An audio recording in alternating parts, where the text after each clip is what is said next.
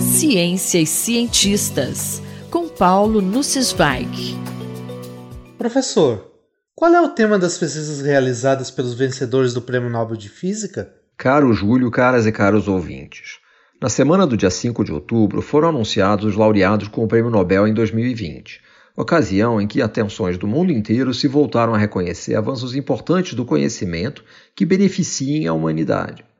O Prêmio Nobel de Física foi conferido a três cientistas por desvendarem alguns dos segredos de objetos fascinantes que ainda desafiam a nossa compreensão, os buracos negros.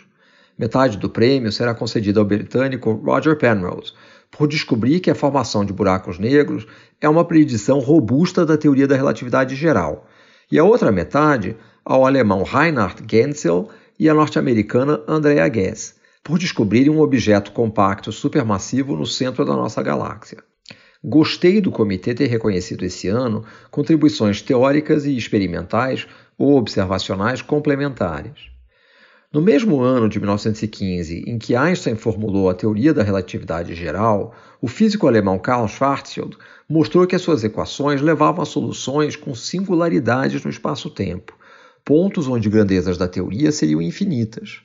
Objetos supermassivos e superdensos levariam a regiões de onde nem a luz conseguiria escapar, mas diversos físicos, incluindo o próprio Einstein, consideraram que as soluções de Schwarzschild eram apenas artefatos matemáticos que não poderiam ocorrer na natureza. Apenas em 1965, dez anos após a morte de Einstein, Roger Penrose desenvolveu ferramentas matemáticas sofisticadas que permitiram mostrar que o processo de formação de buracos negros é uma previsão robusta da teoria. Muitos consideram essa a mais importante contribuição à teoria da relatividade geral desde os trabalhos de Einstein. Penrose ainda deu várias contribuições ao assunto, algumas em colaboração com Stephen Hawking, que estudou a termodinâmica de buracos negros, prevendo a emissão da radiação que leva o seu nome. Parte da motivação de Penrose veio da descoberta dos quasares, no início dos anos 60, objetos extremamente brilhantes que emitem intensidade de luz equivalente a de centenas de galáxias. Para emitirem energias tão grandes, a única forma concebível era que matéria estivesse sendo tragada por um objeto supermassivo. No início dos anos 1990, havia farta evidência de buracos negros no centro das galáxias. Havia enormes desafios técnicos para realizar observações do centro da nossa galáxia. A Via Láctea é uma galáxia em espiral contida num plano, para observar o centro da galáxia a partir da Terra, é preciso corrigir inúmeras distorções das imagens, devidas a estrelas e nuvens de gás na nossa linha divisada, além da atmosfera. Com sofisticadas tecnologias de ótica adaptativa, em que espelhos têm partes móveis controladas em tempo real, foi possível corrigir essas distorções e obter imagens do centro da galáxia. Com muita paciência, os grupos liderados por Genzel e por Guess colhendo dados ao longo de décadas, conseguiram mapear o movimento de estrelas e mostrar que há um objeto supermassivo no centro da Via Láctea. Você achou a premiação desse ano inspiradora? Sim, achei a premiação inspiradora sob vários aspectos. O reconhecimento de um pesquisador teórico muito influente aos 89 anos é muito justo.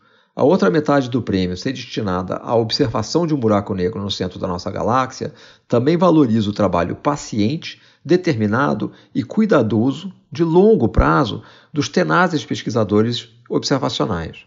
A premiação de três cientistas de idades bem diferentes também é significativa. Penrose tem 89 anos, Genzel tem 68 e Andrea Ghez tem 55. Ela nasceu no ano em que Penrose mostrou que buracos negros deveriam ser observados na natureza. Finalmente, é salutar que o Comitê Nobel reconheça novamente uma mulher, apenas a quarta a receber o prêmio de física. Na história, muitas mulheres foram injustamente ignoradas. Há várias físicas admiráveis que merecem esse reconhecimento. Essa é uma das melhores formas de inspirar outras jovens, como os dizeres de uma camiseta que vi. Por que meninas deveriam se contentar com sonhos de se tornarem princesas, se na realidade elas podem ter emocionantes vidas como cientistas? Paulo Sensweig falou comigo, Júlio Bernardes, para a Rádio USP. Ciência e cientistas, com Paulo Nussweig.